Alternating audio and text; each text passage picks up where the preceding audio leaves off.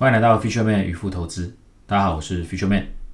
那最近市场持续大跌。那上一集其实我讲到这个如何去面对你的亏损部位，如何去计算你的最大亏损。那怎么样呢？去把时间拉长来看，然后，是否你应该要停损，甚至不应该停损？那甚至呢，你怎么样在停损过后，我去掌握更好的胜率？那如果呢还没有听上一集的，我可以再回去听一下。哦，这个时间点，我认为是很适合大家呢再去做一个更仔细的一个思考。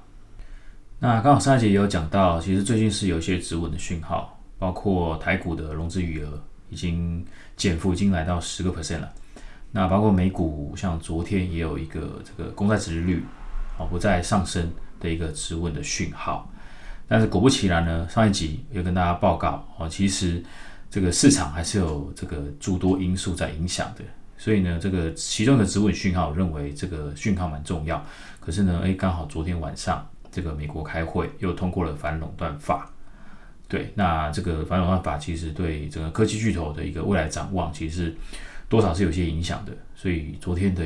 这个反弹，哦，试图的一个美股的反弹有点失利，所以导致今天市场又在大跌。那我这次认为，其实我觉得联储会的态度更重要。哦，因为成也联准会了，败也联准会。哦，当初疫情的影响之下，为什么跌了一段，哦就开始大反弹？哦，主要也是因为联准会的关系。所以前阵子这个联准会说这个通膨嘛，哦最近那个物价上涨很严重，哦说通膨是这个供应链问题。哦，但是最近这个美国总统哦把这个问题哦抛回给联准会，哦说是因为联准会。哦，没有去管理好通膨，哦，所以才造成这个通膨持续上升。但我觉得比较重要的还是联准会的态度。我就像我刚刚讲的，其实过去来讲，市场会这个强力反弹，也是因为联准会。所以这次市场是不是能够哦在持续有一个反弹机会，其实是靠联准会。所以我觉得下礼拜的开会，哦，刚好是台股封关的那天晚上凌晨。哦，所以这次来讲是比较比较难的啦，因为我觉得这一次的刚好开会是卡在说这个封关之后哦，所以其实这个要不要持续爆股过年，我认为是大家很值得思考的一个议题。那我自己是偏向爆股过年啦，因为我已经连续爆股过年超过五年，那几乎每一年都是爆股过年。那我觉得过不过年不重要，重要的是这个联储会其实在开会上面有没有能够管理市场好的一个恐慌。哦，如果有哦，那当然整个过年后哦，其实应该会有个反弹的行情。那如果没有哦，过年后呢，哦，大家可能是踹一蛋。但我觉得是前者的几率会比较大了。就是其实联总会考量的决策，因为我之前有写过文章，它在决策上面的考量其实是非常谨慎小心的。哦，包括这个失业率啊，哦，领失业救济金的人数啊，最近数据其实不太好。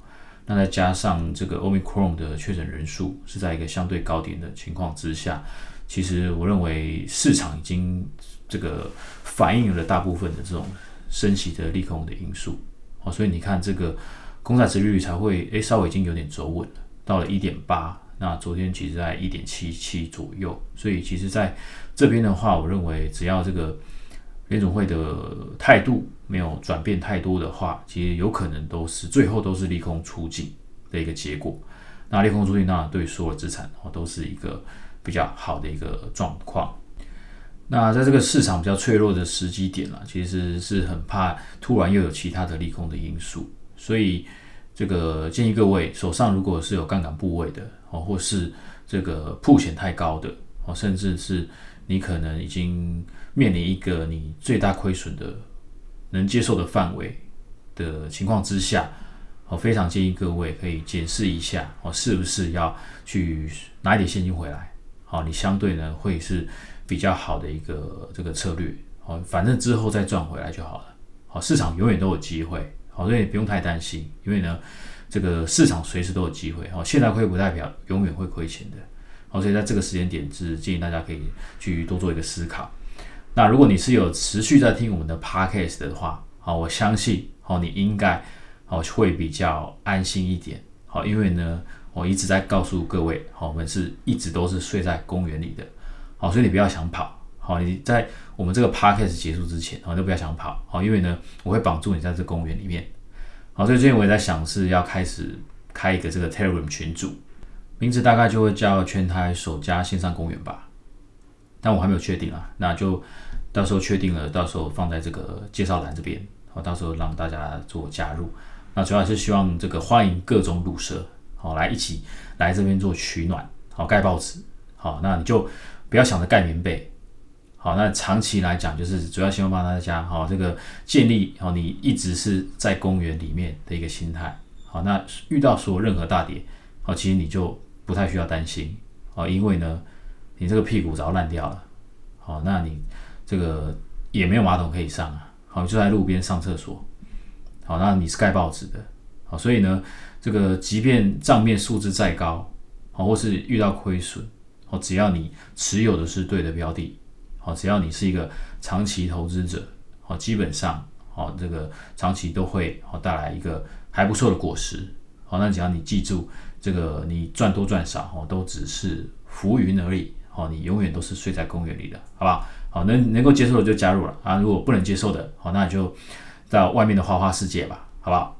好了，接下来大家思考为什么市场会大跌。哦，有时候市场大跌，哦，原因是很清楚的。好，那你必须知道，有时候市场大跌，然后是没有原因的。好，那如果说真要讲一个原因，哦，就是供需。哦，你又以为我在讲干话了，好，但是其实不是。哦，供需是怎样？哦，这个钱多的人哦想买，好，钱少的人想卖，好，那是股票会涨。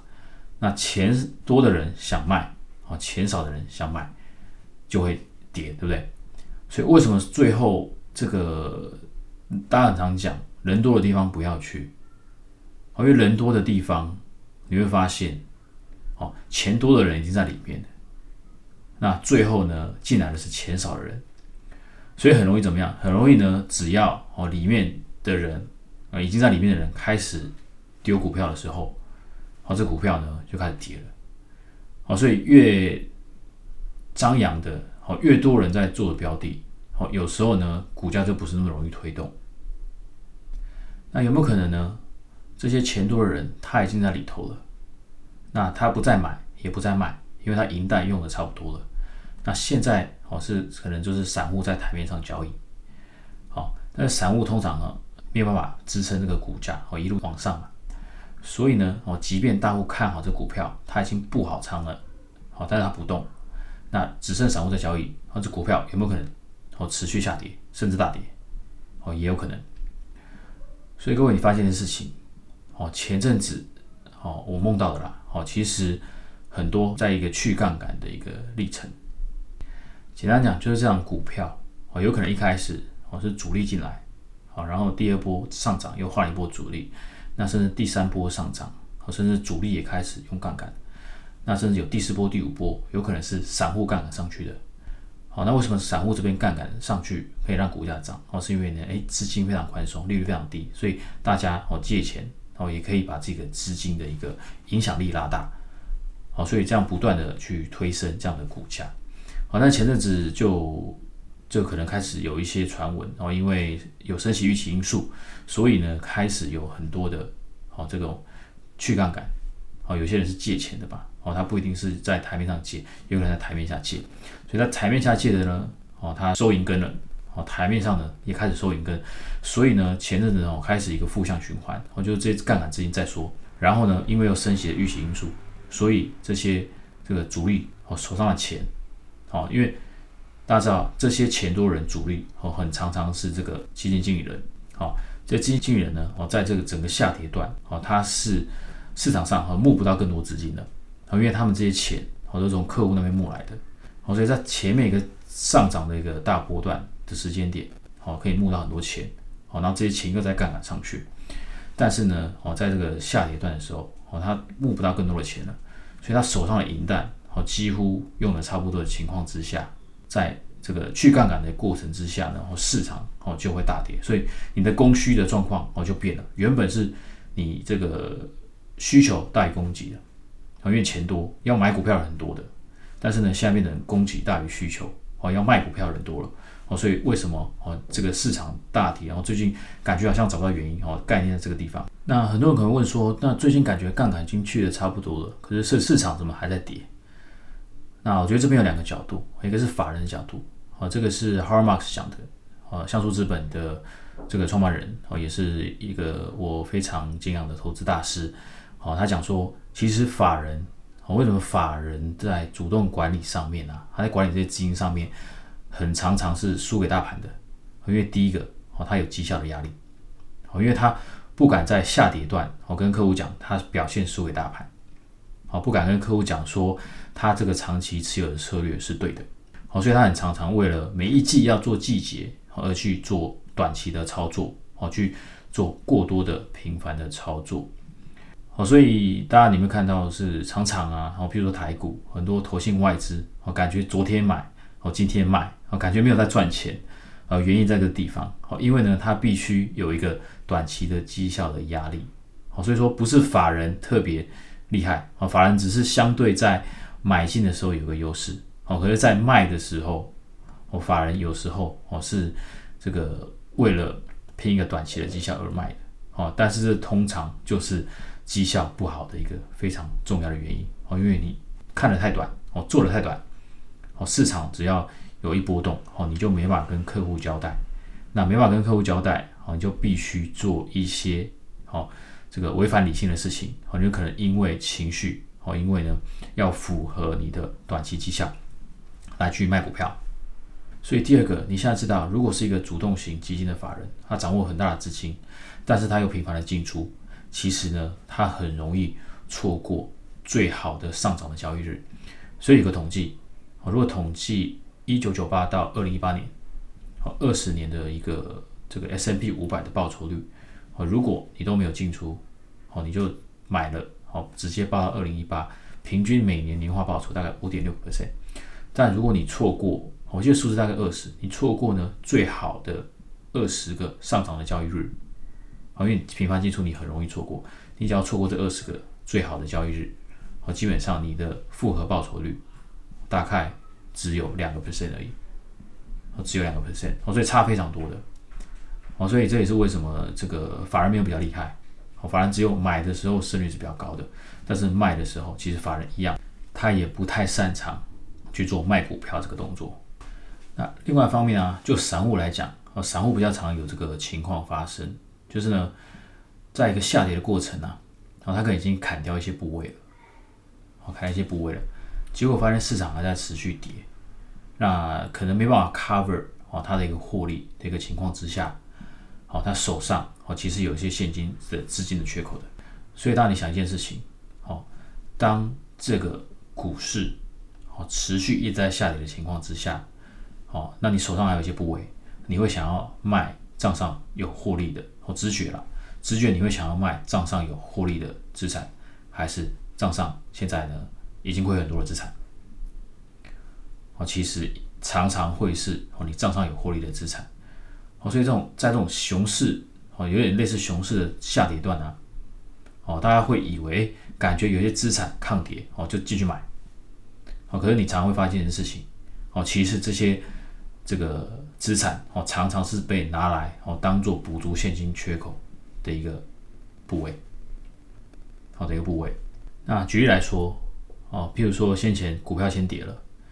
那这边股票你已经清了差不多了，有些这个亏损你不想要认赔。那就放那边。那像你手上有缺钱，所以你发现你有一些债券赚一两趴的，又卖掉了。那有些高股息股票，哦，有也有赚两三趴的，你也卖掉。哦，甚至现在有这个加密货币嘛，哦，甚至 NFT 等等的，哦，那你就发现，哎，这些东西可以好帮你补足现金缺口。哦，所以你就开始卖这些部位。好，所以最后会发生什么事情？好，最后发生呢？好，其实最后是无一幸免。好如果说真的是一个熊市确立的话，哦，常常会是一个无一幸免的一个结局。但这里不是叫大家要看空或是做空，哦，因为我前几集是有讲过，做空的风险，哦是无限的，但是获利是有限的。哦，如果想听的话，可以回到我应该第一集还是第二集，哦去听一下，哦这个为什么做空永远比做多啊来的风险更大？这边是要告诉大家，哦控制好风险。哦，是你这个长期哦维持获利的一个关键，哦，反而不是多头的时候哦，大家都股神嘛，哦，反而你真正哦要获利的关键会是在你在下跌段你控制好风险，哦，即便你赔了，其实这个这个过了这个最惨的时机，哦，你都有机会赚回来的，好，因为你已经想好，你停损之后，你未来要做什么可以赚回来，好，概念在这个地方。那今天录音的时间是礼拜五，哦，所以早上经历了台股的大跌。那我这边也分享一下我自己在这个思考的过程中，我到底在想什么。好，因为每次做决定来讲，其实我都要思考好一阵子，好，因为我不会仓促的做一个决定，因为很怕做错误的决策。所以我在想什么呢？可以分享给大家参考。哦，那个我们可以从中做学习，互相切磋了。我会不一定对。好，那第一件事情我在想的是我的个股，好，基本面有没有变？好，那其实答案很简单，哦，没有。那没有的话，基本上好，当然是以持有为主。那第一件事情，我在想的是，那我如果哦卖掉，哦会不会错过反弹的行情？哦，所以我想了一下，嗯，蛮有可能的。而且呢，通常我们恐慌的时候卖掉，隔天或者下礼拜就给你来个大反弹。哦，所以呢，刚刚前面讲，哦，如果你错过了最好的行情，最好的反弹的机会，其实你绩效会差很多的。好，这是第二点。那第三点呢？是我如果卖掉，哦，因为我成本其实还没有达到，所以我如果卖掉，哦，那我也没有办法，到时候用更低的成本去买到足够的部位。好，所以我当下觉得其实是非常困难的。因为各位你要知道一件事情，哦，买到低是一回事，哦，低的时候你敢买到足够的部位，哦，是另外一回事情。所以我想了想，其实但大家每一个人成本不一样，好，所以你可以自己去思考一下，好这几个问题，好，如果你思考完发现，其实你持有胜率是比较高的，好，那其实就关掉你的 app，好，那如果好你觉得好这个应该要卖掉的，好，那你就就卖掉吧，好，因为反正你只要算出最大的亏损，你可以承受，而且未来是。很有机会赚回来的话，我基本上卖掉其实也无妨。那这边分享一个例子哦，是在讲为什么啊，如果是它是一个好的标的，哦，长期会赚钱的公司，长期会成长的公司，哦，你都不应该随便把它卖掉。哦，曾经有一个人哦，他买亚马逊的股票，亚马逊的股票一九九八年上市，哦，一股是五块钱美金。哦，当时呢，哦，它的成本。哦，因为他这个看好未来电商发展，所以呢，他就买了亚马逊的股票，每股是五块美金。好，然后到了一九九九年，哦，这档股票亚马逊股票，一路从五块涨到八十五块，哦，涨了十七倍。但是呢，他持续看好，哦，所以他没有卖，他很相信哦，贝佐斯能够带领亚马逊持续成长，所以呢，他没有卖。哦，结果两千年，哦，大家知道科技泡沫嘛？所以呢，科技泡沫哦发生了之后，整个哦市场持续下杀。好，当初只要是打抗哦，关于线上相关的，全部跌了一屁股烂。所以亚马逊的股票哦，从八十五块哦一路跌回六块钱，八十五块一路跌回六块钱，哦几乎快到原点。但是呢，哦这个人还是没有卖。好，结果呢，他又持续放了十几年。哦，十几年是有点长啊。哦，可是呢，当你发现一件事情，到了二零一五年，亚马逊的股票一路从六块涨到六百块，所以是一百倍。好，所以他没有卖。好，他一路报到六百块。好，但是呢，大家应该有印象吧？亚马逊股票现在是三千块。哦，所以六百块要卖。好，如果是好的标的，哦，其实哦，你还可以继续持有。好，那如果你继续持有啊，其实到现在啊是六百倍以上的报酬率，啊，六百倍以上的报酬率。所以你说遇到整个下杀到底要不要卖？好，其实我觉得第一个最大的前提是哦，你手上的股票是不是好的股票？哦，是不是可以长期去成长的一个股票？那有人可能会说这是特例啊，哦，世界上有多少个亚马逊？我没可能没几个。那但是我告诉各位。哦，这个不是只有美股，台股也有这样的机会。哦，你看，像我在二零一九年，我买的买了一档股票，哦，那一年呃，大概报了半年吧，哦，那一档股票大概赚快三倍，快三倍。哦，但是呢，哦，我觉得哎很满足，就把它卖掉。但你知道在去年，哦，这样股票最高哦，可是涨了十倍，哦，差不多两年的时间，哦，涨了十倍。所以你说这个台股有没有这样的机会？我认为有。而且其实，在疫情之后啊，哦，其实我认为各位还是可以哦认真的更去挖掘这样的一个机会。哦，所以因为以前在我出社会之后，我是觉得整体的环境其实没有这么多。哦，这个高速成长的机会那时候比较少，但其实在疫情之后，哦，很多产业是结构性的改变，哦，所以像像这种订单都是翻倍在成长的，所以其实每一年，哦，在疫情之后，认为有好几年，哦，都是有这样子，哦，这个好几倍的机会，哦，以前我可能觉得翻倍就很多了，但是呢，在疫情之后，我觉得很多产业在改变的情况之下，哦，每一年都有翻好几倍的一个机会，所以呢，各位，哦，用心去找，哦，可能就可以找到。好，但是呢，重点哦，重点你还是睡公园。就算你找到了，哦，基本上呢，哦，你不要离开公园，好不好？哦，我们这边是这个永远都在盖报纸的，哦，你不要去盖棉被，哦，不要去撑伞，哦，我们就是在公园里面继续打混，哦，长期你就可以呢，持续做出冷静的决策，然后呢，维持一个非常好的一个投资的胜率跟绩效。好了，那最后再聊一下这个成长股跟价值股之争啊。哦，因为最近实在是太多新闻在炒这件事情了。哦，那我觉得我的结论很简单。哦，长期你就是报成长股就对了。好，你去做价值股当然可以，但是长期价值股能够给你带来的，我觉得很有限。当初亚马逊是成长股啊，那当初像 Netflix 哦等等的哦，这些都是成长股起家的。所以我觉得，如果说长期投资要创造一个非常好的胜率，哦，这个成长股不会错的。哦，虽然说今年来讲，可能价值股的财报表现应该会相对好一些，哦，但是长期的一个时间拉长了，哦如果你是做长期投资的，哦，成长股还是哦最终的选择。分享一个数字，如果你去看二零一六年到二零一七年，刚好一六年是升息一码，然后到了一七年突然升息三码，哦，你就可以发现呢，虽然一六年底升息。价值股是相对抗跌，啊，相对可能有抗跌，而且有三五 percent 的获利。可是到了二零一七年呢，哦，整个价值股的涨幅，哦，那一年升息三次哦，整个价值股的涨幅大概不到十五个 percent，哦，不到十五个 percent。可是呢，整个成长股在一个升息期间，哦，涨了将近三十个 percent，将近三十个 percent。哦，所以你说你要去做价值股还是成长股？哦，如果你是一个长期投资者，哦，跟我一样的话，哦，那建议你还是报成长股，哦，因为订单有成长，哦，获利是持续在成长，哦，这个股价哦才会有什么往上翻倍，哦，甚至更高的机会。如果你是个价值股，哦，明年这个三趴五趴在成长，哦，你要等多久才能够去找到一个翻倍的机会呢？好，所以今天这边建议讲太多了。我们这个是失败的平台，哦，所以呢，怎么样可以当一个卤蛇呢？哦，尽管呢去频繁操作，尽管去短线交易，哦，尽管呢随便把你认为一个非常好的、非常有未来性的公司随便就卖掉，好，那甚至尽管在上涨的时候以为你离开公园了，好，以为你去盖棉被了，